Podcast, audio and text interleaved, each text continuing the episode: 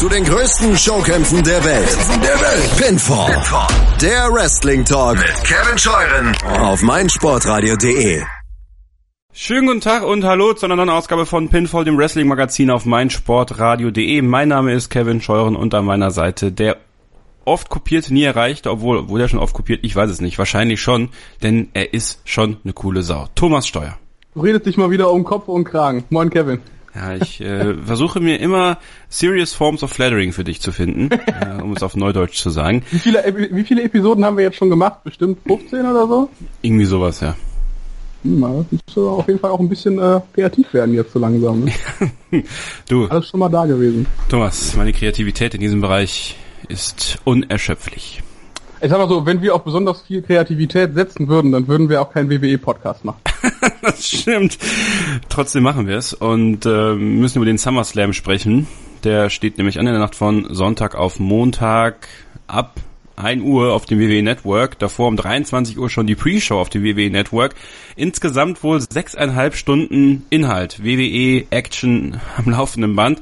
Wir haben zwölf Matches beim SummerSlam. Äh, das ist eine Anzahl, die der Wahnsinn ist. Ja, und wenn wir jetzt einfach mal so ein bisschen darüber sprechen, was diese Woche bei Raw und bei SmackDown passiert ist, da war ja beide Male Thomas das Motto SmackDown comes, äh, SummerSlam comes early.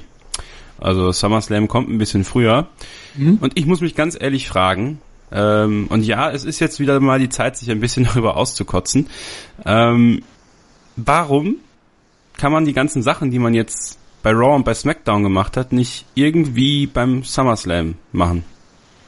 Ja, vor allen Dingen, weil es halt einfach, gerade das SummerSlam ja so eine wunderbare Show dafür ist, irgendwelche Payoffs, auf die man wartet, so ähnlich wie WrestleMania, also die größte Show quasi, jetzt in diesem Halbjahr. Ähm, wo wollen wir anfangen? Bei welchem Missstand? Fang, fang, fangen wir doch mal bitte bei den Cruiserweights an. Weil ja. das ist das ist so etwas, was äh, sich ja die ganzen letzten Monate aufgebaut hat. Ja, Neville ist seit dem Royal Rumble Cruiserweight Champion gewesen und vielleicht sogar der beste, der best aufgebaute Champion, wenn man einfach mal auf Papier ja. guckt. Ganz irgendwie genau. Überhaupt in der ganzen WWE, weil er ja auch ständig Titelverteidigungen hatte. Nicht so wie so ein US Championship, der irgendwie mal ein Jahr lang einfach nur rumhängt. Ganz genau. Und man würde jetzt meinen, beim SummerSlam, das ist mal eine Bühne, wo Tosawa, den sie auch wirklich gut aufgebaut haben mit dem Titus Brand, auch lange, äh, wo er den Titel gewinnt. Nein, er gewinnt ihn bei Raw. Beim letzten Raw vor dem SummerSlam. Das erinnert mich ein bisschen an Bailey, als sie den den den den Frauentitel gewonnen hat vor äh, bevor es zu WrestleMania ging. Was wollen Sie damit bezwecken? Wollen Sie damit irgendwie so dieses Spannungsverhältnis nochmal irgendwie umdrehen? Wird diese Rain jetzt super kurz laufen? Wird er jetzt sofort den Titel wiederkriegen? Wozu hat man dann überhaupt Tozawa aufgebaut? Äh, mir erschließt sich nichts an dieser ganzen Angelegenheit. Mir auch nicht. Also es war auch vor allem, es kam so aus dem Nichts. Es war ja jetzt auch nicht so, ähm, dass ich das irgendwie angedeutet hätte, dass er jetzt bei Raw den Titel gewinnt, weil es war ja ein Match, was sehr kurzfristig angesetzt worden ist. Wurde ja nicht mal beworben oder so, groß mhm. vorher. Ja, und das Match war auch gut. Entscheidung. Ja, und das Match war ja auch gut, gar keine Frage. Es ja, steht ja alles, äh, das ist ja gar, gar nicht die Sache.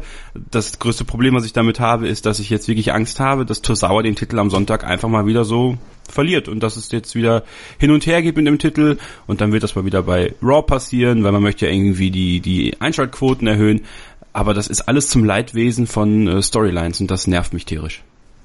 Ja, aber ich frage mich, warum sagt man jetzt, wir wollen jetzt damit die Einschaltquoten erhöhen? Ich meine, ja. so ein richtig geil aufgebauter SummerSlam, der wird halt auch mal Leute dazu bringen, das Network zu holen, die, was weiß ich, schon ein bisschen verdrossen sind von der ganzen Angelegenheit. Und es war ja jetzt wirklich auch nicht nur das Cruiserweight äh, Championship. Ich meine, klar, letzten Endes, das ist jetzt nicht unbedingt die wichtigste Division in der WWE, ne? deswegen wird sich vielleicht nicht unbedingt jemand den SummerSlam kaufen. Aber trotzdem hätte es halt so zu einem zu einem runden Gesamteindruck des SummerSlams am Ende beigetragen, wenn du diese riesengroße Storyline seit dem Royal Rumble, verdammt nochmal, wenn du sie da zum Ende gebracht hättest. Finde ich unglaublich enttäuschend. Ich kann mir das nur so erklären, dass es vielleicht nach dem SummerSlam eine große Cruiserweight-Invasion gibt, weil dieses Roster ist natürlich auch sehr steif an sich. Ähm, sehr wenig Wrestler. Ähm, ich würde da auch mal ein bisschen durchtauschen, ein paar neue reinbringen. Das könnte ein Weg sein. Ähm, dann ist halt die Frage, wer weil es müsste ja dann schon in Richtung Heels gehen, also in, weil ich, also wenn sie Tosawa den Titel jetzt schon wieder wegnehmen, das wäre der Super-GAU, weil das haben sie echt gut gemacht. Sie haben glaubwürdig versucht zu vermitteln, dass er bei Titus Brand mit dabei ist, äh, das mit Apollo Crews, das funktioniert gut. Ähm, ich kann mir das wirklich nur so erklären, dass sie nach dem SummerSlam vielleicht planen, echt neue Leute zu bringen, weil alles andere macht für mich keinen Sinn. Ja, vielleicht, dass sie dann jetzt einfach sagen, wir machen das Rematch jetzt ganz groß beim SummerSlam. Und wenn, vielleicht gibt es am Ende noch eine, eine, Stipulation, wenn Neville jetzt das Rematch auch noch verliert, dann muss er die Cruiserweight Division verlassen. Ja, oder sowas. Ne? Aber dann hängt er halt wieder da, wo er vorher rumhing, im Main Roster und ist halt so der Einzige von seiner Körpergröße, ne? Ja, das stimmt. Mit Enzo Amore fäden. das gibt Schöneres. Ja. Äh, kommen wir doch einfach mal zu Big Cass und Enzo und dem ganzen Kladderadatsch, der da irgendwie aufgebaut wird. Ähm, Big Show gegen Big Cass. Ja, das, das ist ja nun wirklich auch ein Match. Das hat, darauf hat die Welt gewartet. Ähm, Enzo Amore suspended in a cage above the ring. Genau, der Shark Cage kommt zurück. Ist jetzt auch ein sehr beliebtes Mittel in der WWE, weil das möchte man ja auch verkaufen. Für die Kinder zu Hause gibt es ja diesen Shark Cage auch äh, als Spielzeug aktuell groß beworben. Oh. Ähm, ja.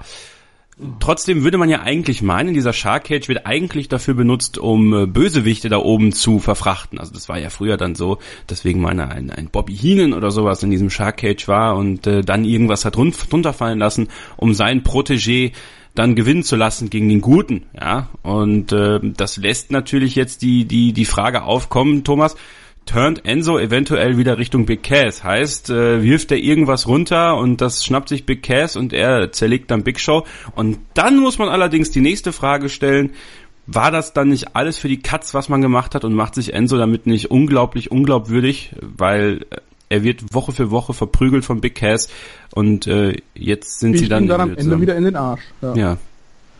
Ja, ich glaube, dass, dass das jetzt auch wieder so eine Sache ist, was man äh, äh, so gehotshottet hat, so eine Storyline mit, mit der Trennung von Big Cass. Und jetzt halt merkt, was zur Hölle machen wir eigentlich mit Enzo Amore hinterher? Scheinbar wollen sie ihn ja doch nicht rausschmeißen. Es gab ja mal Gerüchte, dass er irgendwie sehr starken Backstage-Heat hätte, was so viel heißt, wie dass ähm, hinter den Kulissen einige hohe Tiere sehr sauer sind auf ihn, ob das jetzt irgendwelche Wrestler sind, die im Lockerroom mehr zu sagen haben oder irgendwelche Offizielle. Weiß man nicht so ganz genau. Mm, deswegen gilt es ja auch so ein bisschen jetzt auch als Bestrafung für ihn, weil er ja scheinbar Höhenangst hat. Kurt Angle hat es auch kurz erwähnt in einer der letzten Raw-Episoden. Was hat auch schon wieder die Frage stellt, irgendwie, warum man jetzt so eine Storyline nur so dreht, um einen seiner Angestellten irgendwie lächerlich zu machen. Was ich auch wieder überhaupt nicht nachvollziehen kann, was das irgendwie mit gutem Storytelling zu tun hat. Ja, und alles hinterher wieder rückgängig zu machen und die beiden dann als Heel-Tag-Team auftreten zu lassen so sinnlos es auch ist, fände ich es wahrscheinlich irgendwie gut, weil letzten Endes brauchst du die beiden als Tag-Team und als Einzelwrestler will ich sie beide persönlich nicht sehen. Boston war natürlich auch eine interessante Crowd. Äh, die hatte Spaß bei Raw und Big Cass war am Mikrofon und das war wirklich das erste Mal, dass Big Cass so ein bisschen Heat gezogen hat. Ähm, zumindest was seine, seine Anfangszeit da in der Promo anging. Und äh, in einem der vielen Conference Calls, also diese diese Konferenzinterviews, die die WWE anbietet für Pressevertreter, hat sich Big Cass auch darüber geäußert, dass viele Leute, viele Fans, vor allem Internetfans ja sagen, dass Big Cass gar nicht in der Lage ist, als Einzelwrestler zu bestehen. Und für die hatte er eine klare Ansage, da hören wir mal rein.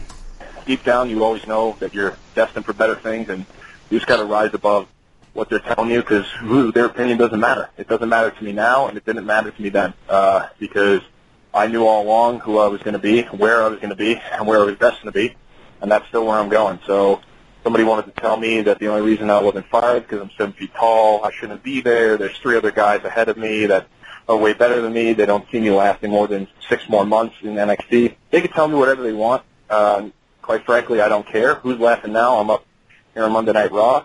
I've been up here for over a year. I'm a singles competitor now, and I'm I'm destined to be in a top spot. I'm destined to be Universal Champion, like I've said before. So, uh, you know, they, they can say whatever they want, but who's laughing now? I'm where I'm at. I'm Big Cass. And when I'm the Universal Champion, I'm going to take that title. I'm going to shove it down their throat. Big Cass als Universal Champion ist eine klare Ansage. Das will er werden. Siehst du ihn als Universal Champion Material? Big Cass, auf ja. gar keinen Fall. Gut, also da sind wir uns Irgendwann vielleicht mal, klar, aber nicht zu diesem Zeitpunkt. Gut, dann müssen wir noch über eine Sache sprechen, die bei Raw passiert ist, bevor wir dann zu SmackDown kommen. Oder zwei eigentlich vielmehr. Ähm, diese Shield Reunion. zumindest zwei Drittel des Shield, was jetzt wieder zusammen ist und beim SummerSlam auf Cesaro und Sheamus treffen wird um die Raw Tag Team Titel. Seth Rollins und Dean Ambrose. Das zieht sich hier jetzt schon einige Wochen, dieser Fistbump, auf den alle gewartet haben. Er sollte kommen. Ähm, vor einer Woche, vor zwei sollte es Dean Ambrose sein, der den Fistbump gibt an Seth Rollins. Dann wollte Dean Ambrose den Fistbump haben und Seth Rollins hat ihn nicht gegeben. Und dann hat man es bei Raw gezogen und gezogen und gezogen. Und passiert es oder passiert es nicht. Es gab Momente bei Raw, da hätte ich gesagt, jetzt müsst ihr es machen. Jetzt kriegt ihr den größten Pop, die größte Jubel, äh, den größten Jubelsturm der Fans in der Halle und sie machten es nicht. Und es ging immer weiter und immer weiter. Und erst als, äh, ich glaube, es war Dean Ambrose, den Beatdown bekommen hat von Cesaro und Sheamus und Eng, äh, Rollins ihn gerettet hat, dann gab es ihn und... Äh, Thomas, was machen wir da mit dem Shield da? Ich finde die Storyline eigentlich total geil, weil das endlich mal mega lange wieder aufgebaut wurde, weil auf Dinge Bezug genommen wird, äh, wurde, die vor drei Jahren passiert sind. Sowas ist man ja auch schon fast nicht mehr gewöhnt aus WWE. Von daher, die Zeit, die man sich dafür genommen hat, fand ich eigentlich total gut. Ich fand es nur schade, dass man diesen großen Pop jetzt von diesem Fistbump, dass man den jetzt bei Raw halt schon rausgehauen hat, weil das wäre eigentlich eine geile Sache für den SummerSlam gewesen. Ich meine, klar, scheinbar hat ja Kurt Angle vorher auch gesagt, ihr bekommt dieses Titelmatch nur, wenn ihr euch jetzt zusammenreißt und jetzt auch klar signalisiert, dass ihr halt zusammengehört. Aber da hätte ich mir dann schon gewünscht, dass man das halt irgendwie doch noch ein bisschen widerwilliger äh, verpackt und dann eben quasi nach einem super schwierigen Match, in dem es irgendwie beim SummerSlam schon so aussah, als ob die beiden verlieren würden, dass sie sich dann halt endlich erstmal zusammenreißen, ihre Double Team Moves machen und so weiter und so fort und dann am Ende halt irgendwie sich den Fistbump geben, sich umarmen und so weiter und es dann halt dann quasi in Stein gemeißelt ist, The Shield ist wieder äh, back together. Da hätte man ja dann auch noch ein bisschen sagen können, was weiß ich, hinterher treffen sie Backstage irgendwie noch Roman Reigns und geben sich einfach so ein anerkennendes Nicken. Dann hätten, wären die Leute nochmal ausgerastet, weißt du? So hätte man das auch beim Slam halt wieder machen können. Dann wäre das so ein richtig geiler Moment gewesen. Bei einem Pay-Per-View, bei einem großen, den man sich über Jahre hinweg noch wieder angucken wird. Und so war das irgendwie auch so ein bisschen bei Raw wieder vergeudet. So. Ich ich finde es halt schade, dass der Fokus so sehr auf den, auf den, auf den Weeklies liegt, was diese, was solche Momente angeht. Ja, finde ich auch, weil der SummerSlam und ich habe jetzt mal ähm, aus Jux und Dollerei meinen ersten Live-Pay-Per-View rausgesucht. Das war 2003 der SummerSlam. Äh, unter anderem bei Premiere lief das ja damals noch. Da hat man sich das mhm. gekauft und war ganz aufgeregt, dass man die ganze Nacht wach geblieben ist, um das zu gucken. Und da waren selbst Matches wie La Resistance gegen die Dudley Boys besser aufgebaut. Ja. So insgesamt. Da hatte alles ein bisschen mehr Hand und Fuß. Äh, Triple H und äh, diese, diese Elimination Chamber mit Goldberg und Chris Jericho, Shawn Michaels, Randy Orton, Kevin Nash. Dieser Beatdown gegen Goldberg damals. Ähm, Eddie Guerrero gegen Chris Benoit äh, und, äh, und das war 2003, Rhino und Tajiri. Auch nicht gerade als das das Jahr geht auch nicht gerade so als absolute äh, Hochzeit des Wrestlings irgendwie in die Geschichte ein. Ne? Absolut nicht aber es war halt alles ein bisschen besser aufgebaut. Und zum Beispiel traf auch Kurt Angle auf Brock Lesnar. Äh, Brock Lesnar, der jetzt auch wieder ein Thema ist im Fatal Four-Way, äh, ist ja kein Elimination Match, ist ja nur ein Fatal Four-Way Match. Ähm, Brock Lesnar, Braun Strowman, Roman Reigns und Samoa Joe. Und Samoa Joe war auch in einem dieser Interviews äh, vertreten und äh, hat mal darüber referiert, wen er denn am gefährlichsten in diesem Match hält.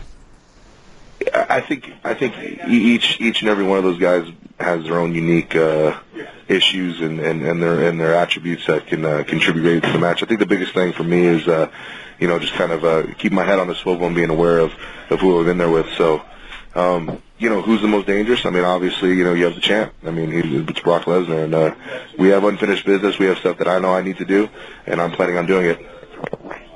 Brock Lesnar ist der gefährlichste. Brock Lesnar hat unfinished business mit Samoa Joe. Aber wird es dieses unfinished business überhaupt irgendwie geben? Denn bei Raw fand ich den Fokus doch sehr auf Lesnar und Strowman gelegt. Ja, fand ich auch. Die beiden waren dann am Ende die Last Man Standing, wenn du so willst, zwischen denen das sich eventuell entscheidet. Aber ich glaube, das hat man auch deswegen gemacht, weil Braun Strowman und Brock Lesnar noch keine so eine richtige Konfrontation miteinander hatten. Also Roman Reigns und Lesnar ja auf jeden Fall. Joe hat schon gegen Lesnar gewrestelt. Aber Braun Strowman und Brock Lesnar kamen die schon mal miteinander in Berührung? Also das hat man ja auch quasi nee. jetzt bis zum letzten Moment noch hinausgezögert. Kann natürlich heißen, dass letzten Endes sich das Match zwischen den beiden irgendwie dann ausmacht zum Schluss. Ähm, kann ich mir persönlich aber nicht vorstellen, weil ich halt immer noch glaube, dass die eigentliche Hauptrolle für Roman Reigns vorgesehen ist. Es gab ja eine Theorie, zumindest habe ich die gelesen irgendwo im Netz. Äh, ich glaube, es war im, Wrestling Observer Forum oder so. Jedenfalls ähm, ging es darum, dass man ein Finish machen könnte, in dem Braun Strowman und Brock Lesnar gleichzeitig einen der anderen beiden pinnen. Dass quasi der Referee den Pin durchzählt, weil das sind ja beides die Monster, die so gleich sind und äh, ja, die man ja irgendwie zusammenbringen will. Und äh, sprich, Brock Lesnar pinnt Roman Reigns, Braun Strowman pinnt Samoa Joe oder umgekehrt, aber gleichzeitig, sodass man dann beim September Pay-Per-View, der ja dann auch wieder ein Raw Pay-Per-View ist, äh, Brock Lesnar gegen Braun Strowman bringen könnte. Ist das eine plausible Sache? Weil beim SummerSlam die letzten Jahre muss man sagen, Thomas, es gab immer im Main Event ein kontroverses Ende. Hm. Ja, wie gesagt, sehe ich auch, ich sehe das irgendwie noch nicht passieren, dass Roman Reigns parallel zu einem anderen, zu, zu Joe jetzt auch noch gepinnt wird. Das kann ich mir irgendwie einfach nicht vorstellen. Das würde ihn ja extrem schwach aussehen lassen. Ich meine, mir wird's gefallen insofern, wenn man den Fokus halt jetzt ein bisschen mehr wieder auf Braun Strowman legt, allein schon so als Überbrückungschampion. Ich meine, dass sie am Ende bei Mania wieder Reigns machen, ist sowieso klar. Warum dann jetzt nicht das letzte halbe Jahr hier nochmal für Braun Strowman irgendwie nutzen? Von daher, die Idee gefällt mir auf jeden Fall. So ist es nicht. Ich kann es mir nur nicht so richtig vorstellen. Wie gefällt euch die Idee? Lasst es uns wissen. Wir wollen es lesen, was ihr zu sagen habt. Und zwar auf unserer Facebook-Seite pinfallmsr. Dort einfach mal suchen, uns liken und dann darunter kommentieren. Und äh, gerne auf mein Sportradio.de in die Kommentare unter diesem Podcast oder bei Twitter mit dem Hashtag pinfallmsr. Dort könnt ihr uns auch folgen, ebenfalls pinfallmsr. Und äh, wir würden uns freuen, wenn ihr uns bei iTunes abonniert. Dann bekommt ihr jede Ausgabe direkt auf euer Gerät heruntergeladen. Natürlich auch bei jedem anderen Podcatcher. Und wenn ihr noch ein bisschen Zeit habt und die Muße, dann lasst uns doch eine Rezension da. Am liebsten mit fünf Sternen. Aber Hauptsache mit ein paar netten oder auch weniger netten Worten, wenn ihr wollt. Äh, was wir gut machen, was wir schlecht machen und so weiter und so fort. Das wird uns sehr freuen. Wir machen jetzt eine kurze Pause. Dann sprechen wir über den Aufbau von SmackDown und werden noch ein paar andere Matches so ein bisschen dezidierter angehen. Und wir haben heute noch ein ganz besonderes Interview im Programm. Ich habe exklusiv mit Jessie Gabbard sprechen können, Alpha Female, die bei der May Young Classic dabei ist. Und äh, da haben wir ein bisschen über ihre Karriere gesprochen, über die May Young Classic und ihre Erfahrungen dort im Performance Center zum Beispiel. Also es lohnt sich dran zu bleiben. Heute hier bei Pinfall, dem Wrestling-Magazin auf meinsportradio.de. Hey, this is WWE superstar Apollo Cruz and you're listening to mysportradio.de. Hören, was andere denken auf meinsportradio.de. Mein Lieblingspodcast auf meinsportradio.de. Hallo, hier ist Sven Schulze, der Moderator von meinsportradio.de Go Snooker. Mehrmals im Jahr gibt es eine große Gesprächsrunde rund um den Sport auf den grünen Filz. Wenn es dir gefällt, dann hinterlasse doch gerne mal eine Rezension auf iTunes und bewerte uns mit 5 Sternen. Dir gefällt, was du hörst? Dann rezensiere unsere Sendungen jetzt auf iTunes und gib ihnen 5 Sterne. Wir sind zurück bei Pinfall, dem Wrestling-Magazin auf meinsportradio.de. Kevin Scheuren und Thomas Steuer begrüßen euch zur ausführlichen Vorschau auf den SummerSlam. Wir haben gerade über Raw gesprochen, jetzt müssen wir über SmackDown sprechen. Da ist in der Nacht von Dienstag auf Mittwoch eine Menge passiert. Ähm, und ich glaube, die größte Story, Thomas, ist ganz klar der vermasselte Cash-In von Baron Corbin. Wir haben lange überlegt, wie macht man es, wie wird man es machen. Ähm, könnte es beim SummerSlam vielleicht soweit sein, Nakamura nimmt Mahal den Titel ab, Corbin casht ein, so hat man eine neue Fehde. Pustekuchen. Baron Corbin cashte ein, ähm, kam raus mit dem Koffer, hat erst John Cena attackiert, damit äh, er in seinem Match mit Jinder Mahal disqualifiziert wird. Dann ging er erst weg, kam wieder, cashte dann ein, aber anstatt auf Jinder Mahal loszugehen, hat er erst John Cena geschlagen, dann gab es einen Roll-Up von Mahal und der Cash-In war kaputt. Der dritte Cash-In, der nicht aufgeht, einmal war es John Cena, der seinen Cash-In aber angekündigt hat und das war ein, ein, ein normales Match, was er verloren hat. Damien Sandow, der damals gegen John Cena verloren hat und Baron Corbin ist die Nummer drei und was soll man sagen, für mich ist Baron Corbin jetzt endgültig ähm, Geschichte. Ja, das, das, das Ding ist durch. Ich frage mich halt einfach nur, ich, ja, warum? Warum? Also ich habe in Gerüchten habe ich gelesen, irgendwie, dass er jetzt überhaupt nicht mehr irgendwie so gut äh, äh, bei Vince McMahon auch so ein super Standing hätte, weil er in Rededuellen mit John Cena immer super unterlegen aussieht. Was natürlich klar ist, John Cena ist irgendwie so the face that runs the place und er ist seit einem Jahr oder zwei irgendwie da. What the fuck? Und dass er wohl irgendwie auch auf Social Media immer so ein bisschen dümmlich rüberkäme in, in so Streitdiskussionen oder in irgendwelchen Dissen mit anderen Wrestlern Und dann denke ich mir irgendwie so, ernsthaft, ist das hier eure Betrachtungsweise? Ist das hier der Grund, warum Leute bei euch durchstarten oder nicht? Ich meine, das wird für mich auf jeden Fall erklären, warum Kevin Owens, obwohl er eine Plauze hat, bei Vince McMahon so mega beliebt ist, weil ihm halt auf Twitter niemand gegens Bein pissen kann. Ja. Aber also wie man hier Corbin auf jeden Fall dargestellt hat, ist er wirklich so die, die dümmste aller Arten und Weisen, die es überhaupt nur geben kann. Also erstmal, dass er rauskommt und John Cena nicht wirklich aus dem Weg räumt, sondern ihn halt einfach nur K.O. neben dem Ring liegen lässt. Jeder weiß, der WWE auch nur seit einem halben Jahr oder was guckt, weiß irgendwie, dass John Cena binnen Sekunden wieder auf 100% Energie ist und wieder auf, aufspringt. So, ne? Also der wäre bei Street Fighter auf jeden Fall so the most overpowered character ever. Und dann lässt er sich auch noch am, am Apron ablenken und lässt sich dann auch noch einrollen. Ja. Ich weiß es nicht, ey. Und dann rennt er noch so meckert und nörgelnd dem Referee hinterher also hiermit hat man ihn wirklich so dümmlich dargestellt, kannst du sofort zu TNA schicken. das ist mal ein DFW, sorry. so viel Zeit muss sein. Ähm, WWE baut seine Wrestler jetzt schon für GFW auf. Ja, um, es, ist, es ist alles ein Work und eigentlich gehört GFW schon zur WWE. ähm, ja, Baron. Die Farmliga. eh. Da werden ähm, die Leute runtergedrosselt. Egal. Und zwar auf, auf, auf Schneckentempo. Ja. Baron Corbin, ähm, ja, hat sich in der Telefonkonferenz übrigens auch zu seinem Twitter-Beef mit Finn Balor geäußert und äh, so ein bisschen was angedeutet, was passieren kann. Hören wir mal kurz rein, aber ganz ehrlich, ich glaube, das wird niemals passieren. Yeah, you know, I mean, maybe Survivor Series or something. If, they, if he has the guts to be on their team or, or whatever, maybe, maybe he'll get it there. But, uh, you know, I was giving him a little trouble. He's talking about his abs, and I told him he was, uh, you know, 167 pounds not impressed by his abs essentially. So, yeah. and he fired back. I mean, that's what competitors do. They fire back. They run their mouths, and eventually, you know, that's why we're here too, because we can run our mouths and then we can back it up. So, that'd be a cool experience. We, you know, we went to battle a couple times in NXT, but my skill level has definitely uh, progressed, and I believe his has too. So, I wouldn't mind seeing what happened there.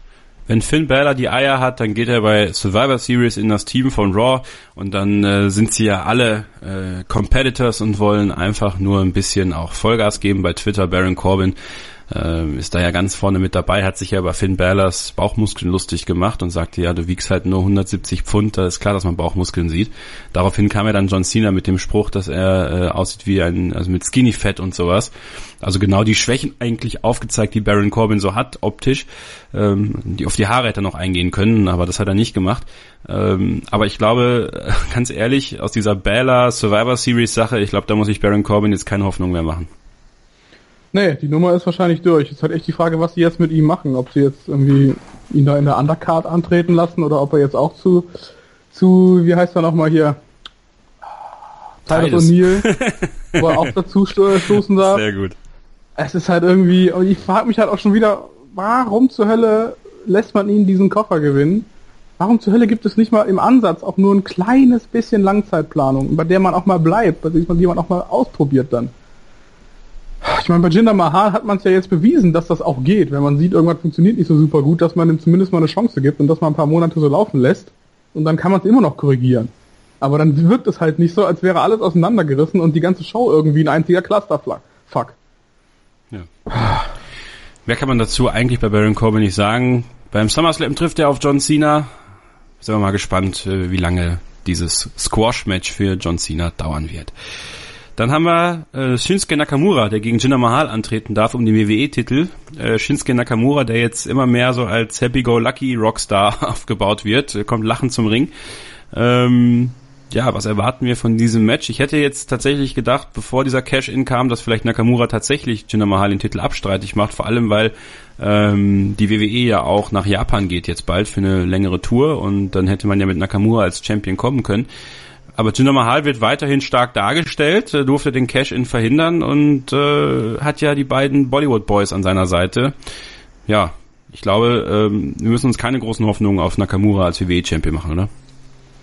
Auf andere, andererseits finde ich es aber gerade deswegen halt spannend, weil Nakamura jetzt auch äh, durchgehend aufgebaut wurde, jetzt auch relativ früh schon in dieses Match reingeschmissen wurde und Jinder Mahal ja nun kein super etablierter Superstar ist, der diesen Push beenden sollte. Deswegen, also ich kann mir schon gut vorstellen, dass Shinsuke das überraschend klar gewinnen wird beim SummerSlam, eben auch weil Mahal jetzt nochmal stark dargestellt wurde, weil er diesen Cash-In abgewehrt hat. Okay. Sehe ich nicht. Siehst du nicht? Ich sehen, nee. Ich glaube, sie werden es jetzt auf Verderb und Gedeih mit Jinder Mahal versuchen, bis John Cena beim bei WrestleMania nächstes Jahr den 17. Titel gewinnen wird. Cena bei WrestleMania Jinder Mahal den Titel abnimmt. Ja. Dass, dass die Jinder Mahal jetzt, wir haben jetzt August. Ja. Dass sie das noch bis April ziehen. Also das Ja. kann ich mir überhaupt nicht vorstellen. Ich glaube, sie machen es einfach. Er macht's einfach. Vince macht's einfach. ist jetzt schon wieder weg. Der kommt bestimmt wieder beim SummerSlam. Der Ja, kommt jetzt nur zu Pay-Per-Views bestimmt. Ich weiß es nicht. Ich, weiß, ich kann mir bei Vince alles vorstellen. Es ist wirklich so, dass ich mittlerweile denke, die verziehen's mit Jinder Mahal jetzt echt durch und bis WrestleMania, vielleicht bis zum Rumble auf jeden Fall, aber bis Ich WrestleMania Kann ich mir halt auch nicht vorstellen, wo Mahal dann hinterher auch hin soll. zu GFW. Weil er ist halt auch jemand, der sich nur über diesen Titel definiert. Ja, klar. ja. Ja, aber dann hat er alles erreicht. Er war WWE-Champion, hat eine Menge Geld verdient, denke ich mal, jetzt für seinen Run und dann äh, kann er auch schon in Rente gehen. Dann wird er Head Trainer in der Great Kali Academy in Indien. Ja, guck. Übrigens, in Indien ist Jinder Mahal vollkommen unbeliebt. Das Ja, nur mal nebenbei. Gehört, ja. Dass er die Move, die, die Needle nicht moved, wie man so schön sagt. Die Needle nicht Deswegen kann ich mir eben auch vorstellen, dass sie jetzt einfach sagen, komm, dann scheiß jetzt drauf und machen jetzt mit Shinsuke. Fände ich persönlich auch zu früh. Ich finde Shinsuke jetzt auch viel zu früh. Ja, ich auch. Äh, das ganze Match ist irgendwie unsinnig für mich. Ja, aber es ist einfach auf der Karte. Es ist eines von zwölf Matches. Es wird nicht der Main Event sein. Und von daher äh, können wir Ist das oft jetzt so gewesen in der, in der in der jüngeren Vergangenheit, dass wenn du bei so einem großen Pay-Per-View halt ein krasses Championship-Match hast, dass das andere dann immer so ein bisschen Lowlight ist. Ja. Nicht Lowlight in dem Sinne, aber dass es halt einfach ein bisschen niedriger angesetzt ist und man, man eben dann auch mal anderen Leuten die Chance gibt. Ist ja auch gut so. Ja. Ähm, wird das gut mit AJ Styles, Kevin Owens und Shane McMahon? Es war ja irgendwie jetzt so ein bisschen auch die letzte Zeit eher so geplant offensichtlich, dass Kevin Owens gegen Shane McMahon ein Match bekommen wird in der Zukunft. Äh, mittlerweile sieht das für mich doch eher danach aus, dass es irgendwie ein Triple Threat Match geben wird, weil jetzt hat ja jeder einmal Shane McMahon eine mitgegeben und äh, Shane McMahon hat ja auch gesagt, wenn ihr mich beim SummerSlam schubst, dann schubs ich zurück, also wie so ein kleines Kind auf dem Spielplatz. Und Wenn ihr mich schubst, dann achtet bitte darauf, ich habe Joghurt im Rucksack. Shane McMahon war Sorry, natürlich auch ist Shane McMahon war natürlich auch mega weird bei SmackDown. Ähm, hat irgendwie seinen Einsatz, glaube ich, vollkommen verpasst. Es gab eine ganz verrückte Pause, nachdem er irgendwas gesagt hat. Er guckte alle fragend an. Wann kommt denn jetzt Kevin Owens? Das war eine ganz schöne Szene eigentlich und schwitzte natürlich wie Sau. ähm, ja, nichtsdestotrotz, dieses Match habe ich persönlich jetzt auch oft genug gesehen. Und ich brauche auch ehrlich gesagt nicht Shane McMahon in dieser Fehde. Ich würde mir eigentlich eher wünschen, dass man diese Fehde jetzt langsam aber sicher mal ausklingen lässt und äh, beide mal wieder Richtung WWE Champion Titel irgendwie zieht oder einen zumindest und dann könnte man ja Shinsuke irgendwie mit reinbringen, was man ja mal so ein bisschen ansatzweise mit AJ Styles gemacht hat. Also ich habe genug von diesem Match. Wie gesagt, ich glaube weiterhin, dass Kevin Owens langfristig äh, US Champion bleiben wird und so ein bisschen der Gatekeeper ist zum Main Event. Das kann ich mir gut vorstellen bei ihm. Ich finde, die Rolle passt auch ganz gut zu ihm. Ich persönlich kann das sogar noch länger sehen. Ich hätte mir eigentlich gewünscht, dass die beiden zum Schluss nochmal so ein richtig großes Gimmick-Match haben. Also jetzt nicht mit Special Referee, weil ich meine, da hat sich meine Meinung gar nicht geändert. Shane McMahon, so gut das Match dann auch war bei WrestleMania mit AJ Styles, brauche ich halt nicht im Ring. Also ich verstehe generell schon diesen Ansatz halt nicht, dass man zwei General Manager quasi hat, parallel nebeneinander. Das ist halt irgendwie so, Hauptsache wir müssen den noch irgendwo mit hinsetzen jetzt. Ja, das ist, was das ist, ne? Und was glaubst du, was, was kommt aus dieser Shane-Sache raus? Triple Threat oder jeder ein Einzelmatch oder? Ich glaube, Owens kriegt auf jeden Fall noch sein Match mit Shane. Ist die Frage wann, vielleicht dann zur Survivor Series. Oder auch schon jetzt sehr bald, im September oder im Oktober. Ähm, ich glaube, dass es einfach beim Pay-Per-View so laufen wird, dass Shane McMahon widerwillig den Pin für Kevin Owens durchziehen muss. Mhm. Aus welchem Grund auch immer. Vielleicht hat er vorher eine von ihm mit, mitgegeben bekommen oder sonst irgendwas. Okay. Oder ist selber schuld daran, dass AJ Styles eine mitgekriegt hat. Irgendwie sowas wird passieren. Ja, klingt zumindest plausibel, ne? Ja. Ja, wird weitergehen. Wird weitergehen. Wir kommen nicht drum herum. Shane McMahon ist so geil auf In-Ring-Action. Er muss einfach. Er muss einfach. Wobei er ja zumindest, muss man ja auch zugeben, so in der Form seines Lebens zu sein scheint, ne? Ja, aber trotzdem. Also ich würde mir eher wünschen, Ja. dass er wirklich der Commissioner ist und sich nicht ständig einmischt. Das ist nämlich auch so 1999 Shane McMahon. Ja, ich möchte total, unbedingt der ja. Stuntman sein und jetzt hat er seine Matches gehabt, auch bei WrestleMania und alles ist gut und irgendwann ist auch mal echt die, dieser Drops gelutscht, weißt du? Und er läuft ja immer noch das halt rum. jeder jetzt auch schon tausendmal gesehen hat. Eben, eben. Und jeder hat den letzten, den nächsten Bump schon gesehen und nochmal ein Elbow vom obersten Ringseil aufs Kommentatorenpult und wir finden sicherlich noch ein Gerüst, von dem Shane McMahon springen kann. Das ist keine Frage.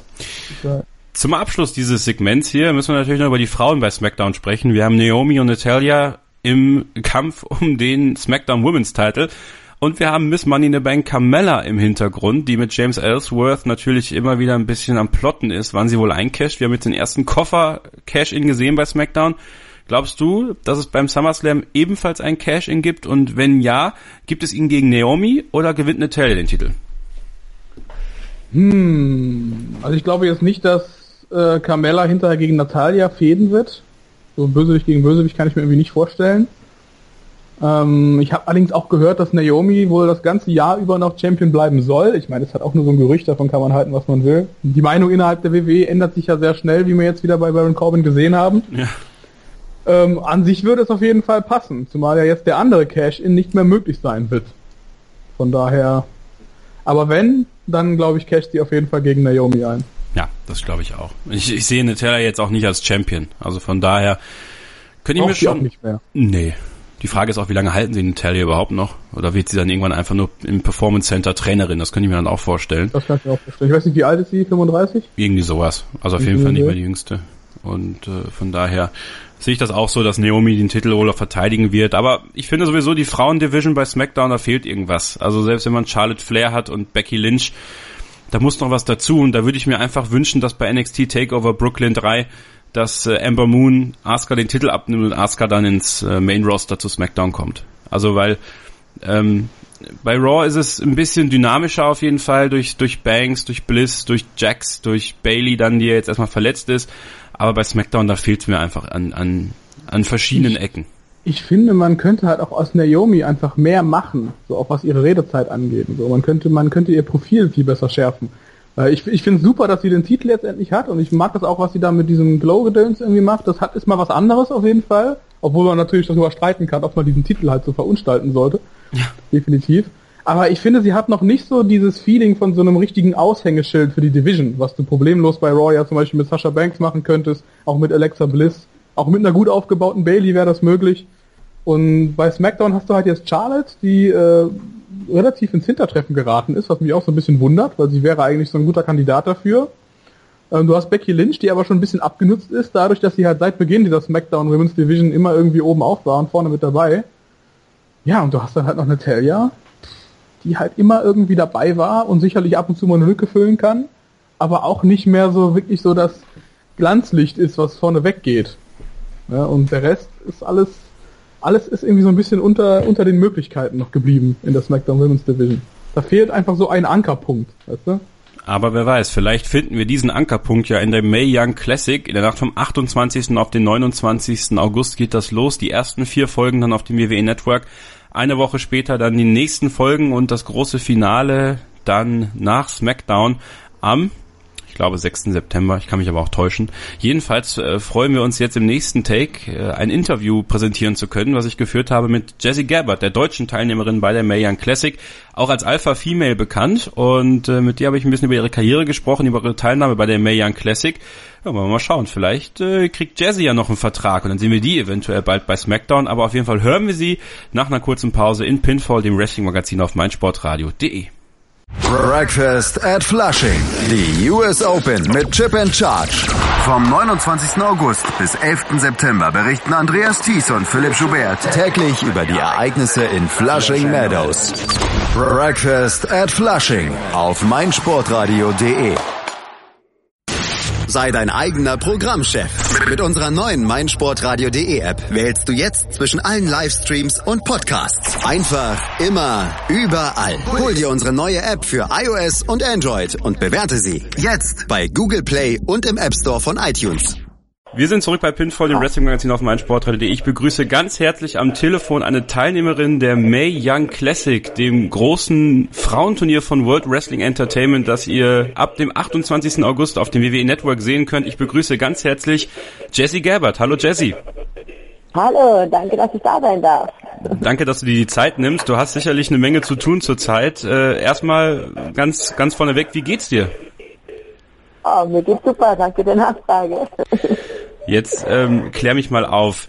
Wie war das, ja. als die WWE dich angerufen hat und gesagt hat, Jazzy, wir wollen dich für die Mayan Classic? Ähm, also, ich muss sagen, ähm, ich habe von dem Tournament gehört und ich habe dann auch schon einige Mädels äh, angekündigt gesehen und muss ehrlich zugeben, ich hatte meine Hoffnung schon leicht verloren und habe aber zum Gott gebetet und gesagt, bitte, ich muss dabei sein, weil WWE ist ja einfach mein Lebenstraum und ich wollte einfach bei so einer großen Sache dabei sein. Und dann tatsächlich habe ich eine E-Mail bekommen äh, und dann hat man eben mal nachgefragt, wie es denn bei mir aussieht, weil ich bin ja, viele wissen es vielleicht, dann ins MMA abgedriftet und dementsprechend wusste man auch gar nicht, hey, bin ich überhaupt noch zur Verfügung? Und dann haben wir aber alles geklärt, ich war zur Verfügung und dann ging alles ganz schnell. Innerhalb von einer Woche war ich dann auf einmal im Performance Center. Das sage ich jetzt nicht nur, weil du hier am Telefon sitzt, sondern als die Mayan Classic angekündigt worden ist und ähm, mhm. gesagt wurde, 32 Teilnehmerinnen, und da dachte ich, da muss doch jemand aus Deutschland dabei sein. Und da fiel mir immer nee. nur Alpha Female ein. Ich dachte die ganze Zeit, ja. du musst dabei sein. Also das, das hat mich dann noch riesig gefreut, als es dann soweit war.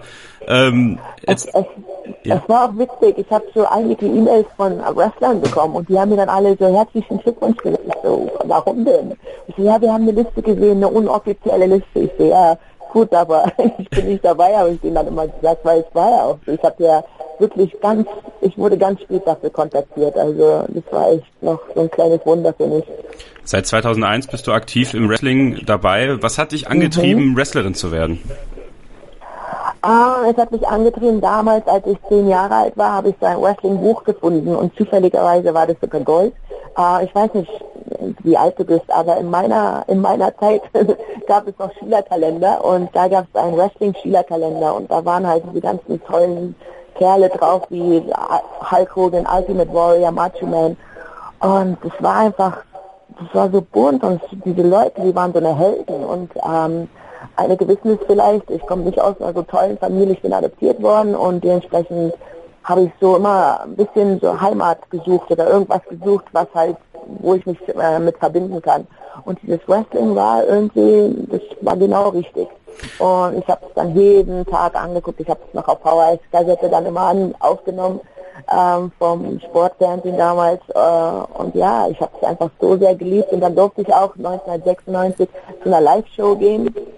Ähm, die war hier damals in Deutschland. Und das hat mich einfach so fasziniert. Und ich wollte eigentlich nie richtig selber Wrestlerin werden. Ich, ich habe es mir einfach nicht zugetraut. Ich meine, so ein kleines zierliches Mädchen, was ich damals war, hätte nie gedacht, sich einmal äh, im Ring mit anderen messen zu wollen.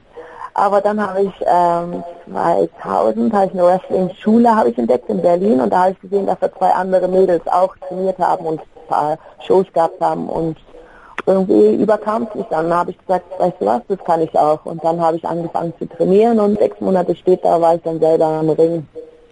Du hast äh, quasi alle Länder besucht als Wrestlerin. Du warst in Deutschland natürlich lange unterwegs, bist auch für deutsche Promotions mhm. aktiv.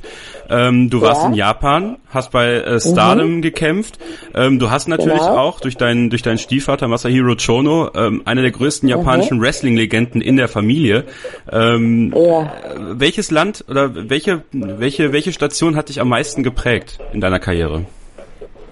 Oh, definitiv Japan. Äh, ich meine, 2010 bin ich ja nach England gezogen, weil einfach in England ist für Europa, das ist die Hochburg von Wrestling. Ähm, da kannst du wirklich jeden Tag eine Wrestling-Show haben. Ähm, in England hatte ich dann sozusagen meinen Durchbruch. Ähm, dadurch wurde ich dann sozusagen international bekannt. Und da hatte ich dann Japan entdeckt. Und bevor Japan ähm, war ich immer so ein bisschen unruhig und ich wollte immer, weiß ich nicht, alles, alles erleben, alles erreichen, no matter what. Aber als ich dann nach Japan gekommen bin, ähm, das hat mich wirklich auch vom Charakter geprägt, aber natürlich auch wrestlerisch. Ich habe, ähm, ich bin die erste Europäerin, die einen japanischen Titel halten konnte und das ist auch schon eine Riesenleistung. Äh, ich habe viele Mädels kommen und gehen sehen und ich habe wirklich auch selber äh, gesundheitliche Probleme dann nach einer Weile bekommen, weil das Wrestling da drüben einfach viel, viel härter ist, als was ihr euch eigentlich vorstellen könnt. Äh, aber es hat mich menschlich und beruflich als, als Wrestlerin wachsen lassen. Du hast dann erzählt, du bist ins MMA abgerutscht, hast in Japan bei Rising gekämpft, ähm, Anfang des mhm. Jahres.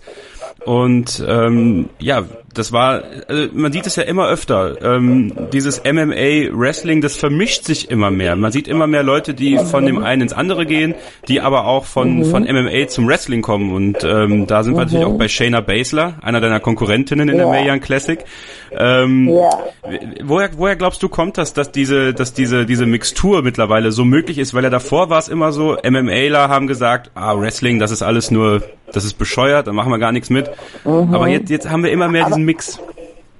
Aber das ist immer noch so. Also okay. ich, ich merke selber, ähm, ich bin hier in dieses Trainingslager gekommen und die Leute so, ah, uh, und was, wer bist du, was willst du hier überhaupt? Und die Leute, also in MMA, die mögen das nicht so mit den, weißt du, zum Beispiel ein Conor McGregor, der macht einfach riesengroß auf Show und der macht diesen Trash-Talk. Und ich glaube, das ist, was dem, was den MMA fehlt, dieses bisschen Wrestling. Ähm, und ich habe das ja auch gemacht. Ich bin ja äh, damals, also letztes Jahr äh, zum Neujahr bin ich ja in den Ring und habe Gabby Garcia auf Wrestling-Art rausgefordert. Ich habe halt gesagt, äh, ich werde dir in deinen Hintern treten. Ähm, und das fanden so einige nicht cool. Also einige haben gesagt, ja, kannst du das denn auch, wie sagt man, bist du denn gut genug, damit du überhaupt so große Sprüche spucken kannst. Aber weißt du, diese Show ist halt nun mal wichtig, weil das verkauft im Endeffekt Tickets. Ähm, und China Bracer, ähm, Bracer hat gesagt, und ich finde genau dasselbe, also die Wrestling-Fans, die sind so unheimlich toll und so unheimlich lo loyal. Denen interessiert es nicht, ob du gewinnst oder verlierst. Denen interessiert es einfach, dass du immer dein Bestes gibst und die wollen dich wachsen sehen. Und beim MMA aber wiederum ist es halt so, die Wrestling-Fans, äh, die MMA-Fans, die vergeben die nicht. Also du verlässt deinen Kampf und dann bist du schon wieder ein Nobody.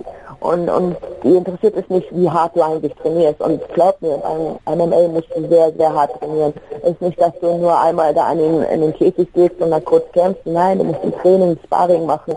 Du kriegst eigentlich jede Woche, fast sogar jeden Tag einen auf die Mütze. Äh, und deswegen haben auch viele MMA-Fighter gehen ähm, ins Wrestling. Und warum Wrestler ins MMA gehen, ist glaube ich auch, weil wir halt loswerden wollen, ähm, ja, du bist nicht tough, du bist tough genug, du kannst ja nur Show. Ähm, ich wollte halt einfach damit beweisen, also ich hatte jetzt nicht vor, eine große MMA-Karriere zu planen, ich wollte einfach nur einmal beweisen, hey, weißt du was, ich traue mich das und ich bin wirklich, ich bin wirklich die Alpha-Female, ich gehe auch in den Käfig und kämpfe, wenn es sein muss.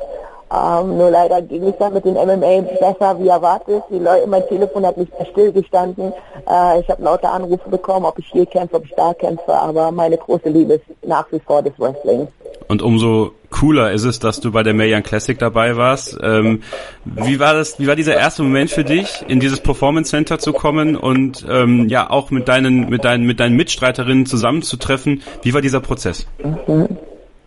Ähm, also ich muss dir sagen, mein erster Eindruck vom Performance Center war wie ein kleines Kind im Spielzeugladen. Das glaube ich. Ich war so glücklich. äh, es war so riesig und wunderschön und einfach die Möglichkeit, die es dort gibt. Ich meine, wir haben Special Trainer einfach nur für dein Strength and Conditioning. Ähm, dann gibt es natürlich äh, ganz viele Ringe. Wir haben ganz super soften Ring, wo du äh, so High Impact Moves lernen kannst. Und es war einfach der absolute Knaller.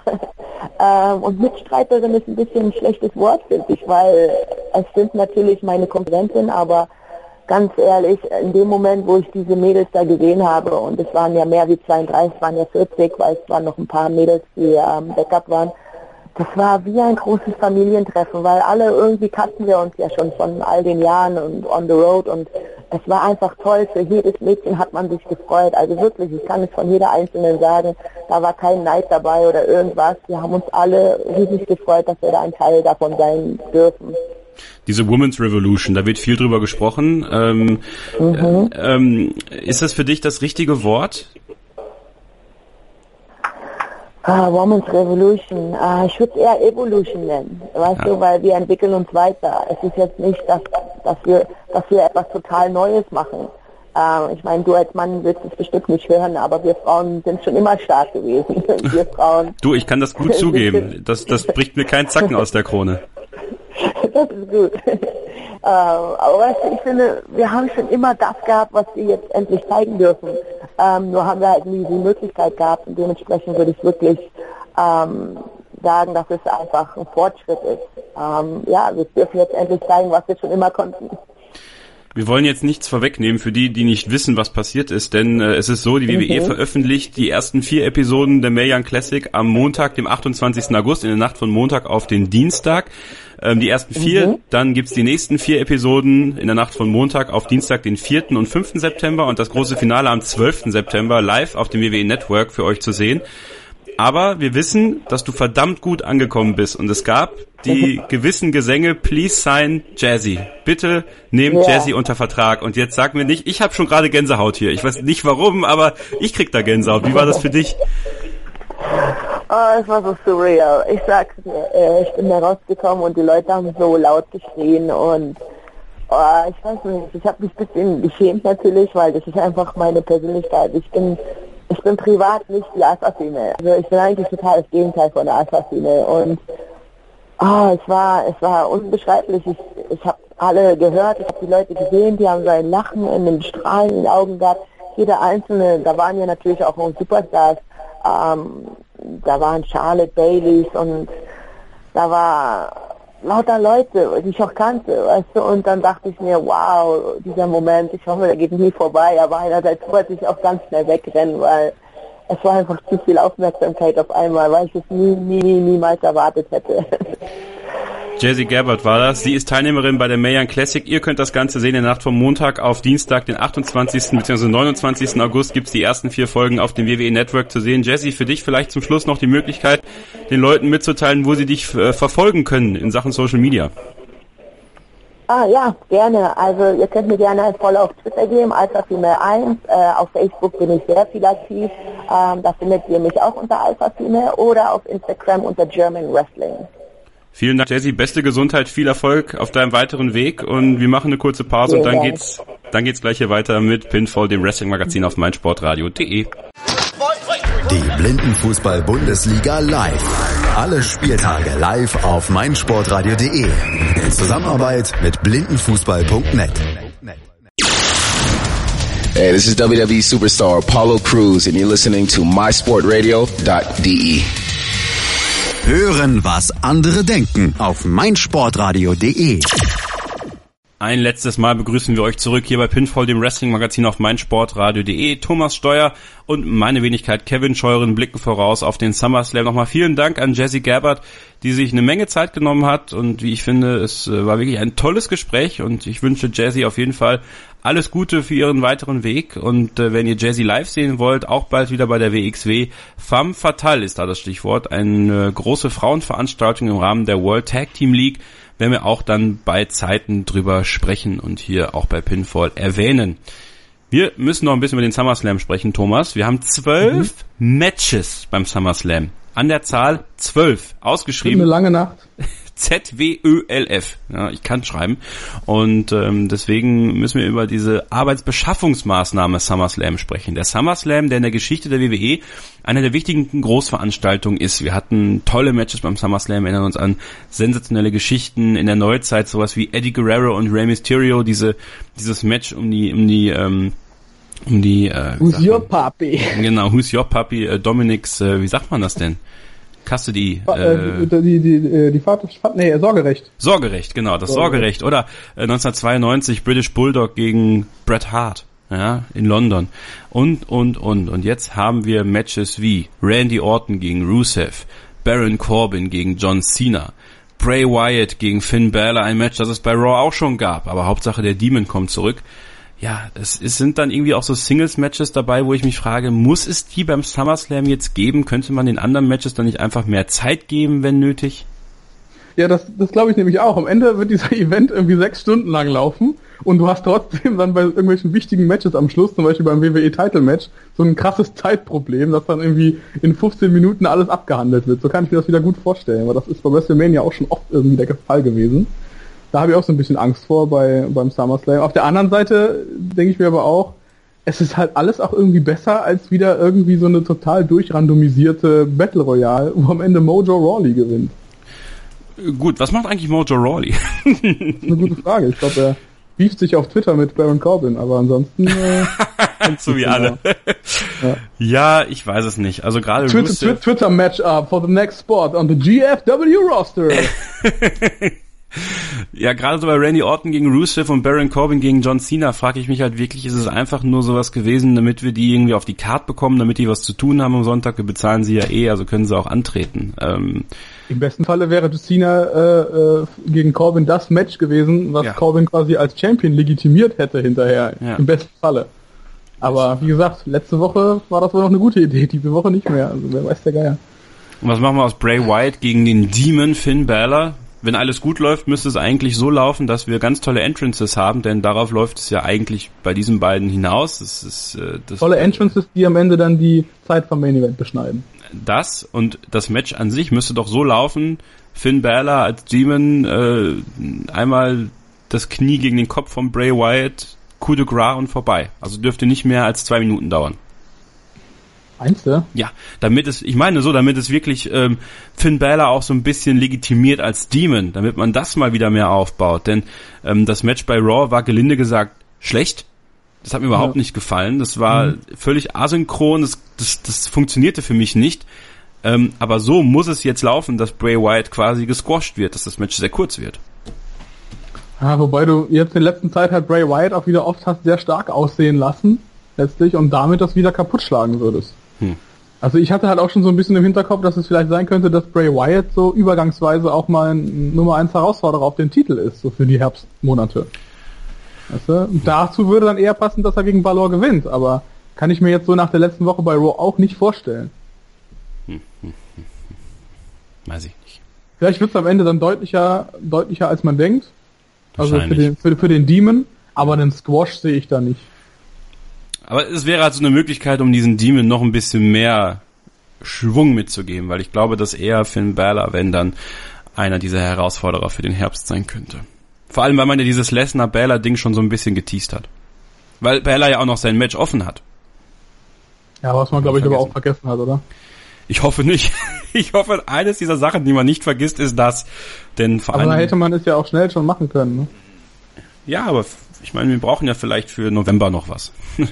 da ist es dann, äh, ist es dann vielleicht Finn Balor, der dann zwar auch nicht gewinnt, aber mein Gott, so what.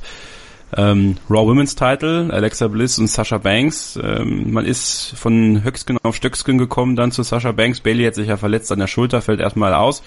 Ähm, das Match zwischen Sascha und Naya war jetzt auch nicht der Bringer in Boston, aber es war Saschas äh, Hometown. Von daher war man doch überrascht, dass sie das, das Match dann auch gewonnen hat. Es gab ja auch noch die Möglichkeit, Alexa Bliss gegen Nia Jax irgendwie beim SummerSlam zu machen. Jetzt ist es Sasha Banks. Aber ich glaube, bis Sasha Banks wirklich auch heel turnt, äh, wird sie den Titel nicht gewinnen. Mmh.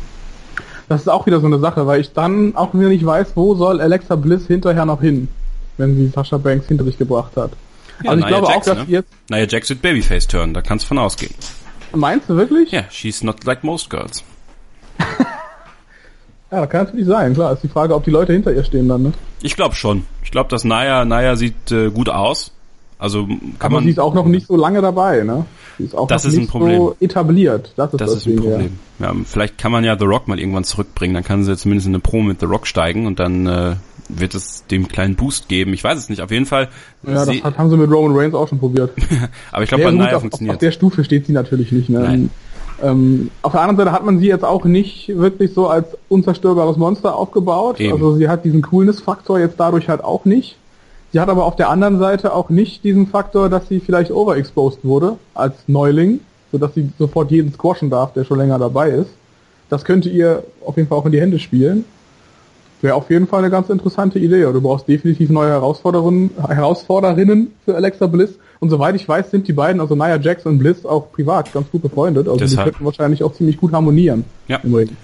Das ist auch das, wo, wo ich dann drauf hoffe, dass das bei den beiden gut funktioniert. Das käme auch Naya ein bisschen zugute, die ja doch in die Kritik geraten ist durch ihre etwas äh, grobe Art und Weise im Ring zu agieren. Ähm ja, sie hat schon so mal so ein paar Botches nochmal produziert und irgendwen ja. mal aufs Genick fallen lassen. Ich weiß aber nicht mehr, ob es jetzt Naya... Ich glaube, es war Charlotte damals. Charlotte war es, äh, ja, stimmt. Baileys Verletzung ist ja auch so ein bisschen auf sie zurückzuführen. Aber wollen wir mal nicht unkeln, Naya Jax sie ist bemüht und äh, wer sie zum Beispiel in Chris Jerichos Podcast gehört hat vor einigen Wochen, ist auch wirklich sehr sympathisch. Also von ja. daher wünschen wir ihr da alles Gute.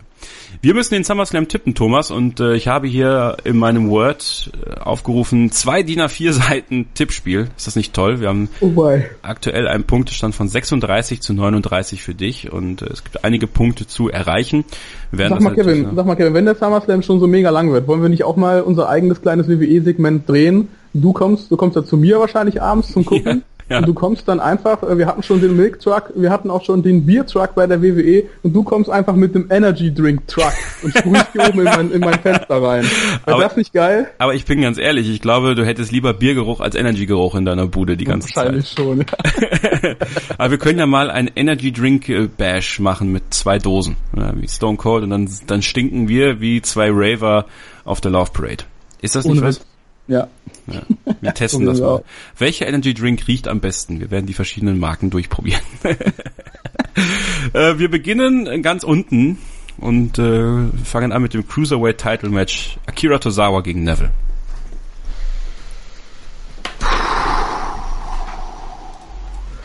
Ähm, ich sage, ja, ich glaube, ich glaube noch einmal an das Gute. Ich werde eh bestraft dafür, aber ich sage Akira Tozawa.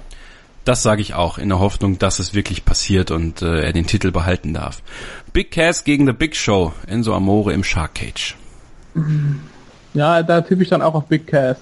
Vielleicht mit Hilfe von Enzo, aber das tippen wir sowieso nicht mit, ne? Von tippe daher. ich auch auf Big Cass. Doch, der nächste Tipp ist nämlich, gibt es einen Heel-Turn von Enzo Amore?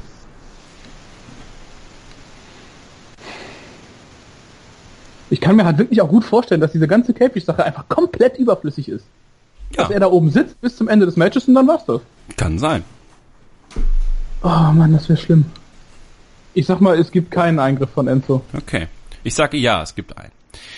Äh, Bray Wyatt gegen Finn Balor. Mm. Ja, tippe ich dann doch mal auf Finn Balor. Tippe ich auch. Baron Corbin gegen John Cena. John Cena. Ja, sage ich auch. Leider. Äh, Randy Orton gegen Rusev. Hm, ist auch ein schwieriges Match. Eigentlich müsstest du Rusev ja mal wieder aufbauen, so ein bisschen. Auf der anderen Seite hat Randy Orton gerade eine World Title Fehde verloren. Ähm, ich sag mal Rusev. Okay, sage ich auch. Gut, die Punkte werden dann doch nicht so gut vergeben. Uh, The New Day gegen die Usos um die SmackDown Tag Titles. Boah. Die Usos haben bei SmackDown gewonnen. Ja, ich sag mal New Day. Ich sag die Usos. Da haben wir einen Unterschied. Ich sag, die Usos holen sich den Titel. Ich finde die beiden total cool. Dann Cesaro und Sheamus gegen Dean Ambrose und Seth Rollins um den Raw Tag Title. Ambrose und Rollins. Genau. Shield holt sich den Titel. Naomi gegen Natalia, SmackDown Women's Title. Okay. Hast du überlegt, ob es ein Cash-In gibt? Ich sag Naomi. Ich sag auch Naomi. Dann die nächste Frage. Gibt es ein Cash-In von Carmella? Ja. Sag ich auch. Ob der dann erfolgreich wird, das sehen wir dann. Alexa Bliss gegen Sasha Banks um den Raw Women's Title. Wir hatten jetzt einen Titelwechsel schon, ne? Ja. Alexa Bliss gegen Sasha Banks. Auf der anderen Seite ist es halt auch SummerSlam. Ich glaube, Sascha gewinnt den Titel und verliert ihn dann kurz darauf wieder. Okay, ich sag Alexa Bliss verteidigt. Ja, auch da mal ein Unterschied. US Title Match, AJ Styles gegen Kevin Owens. Mit Shane McMahon als Special Referee. Kevin Owens. Sag ich AJ Styles. Ich glaube, dass AJ Styles den Titel verteidigen kann. Brock Lesnar, Braun Strowman, Roman Reigns, Samoa Joe, Universal Title Match, Fatal 4-Way.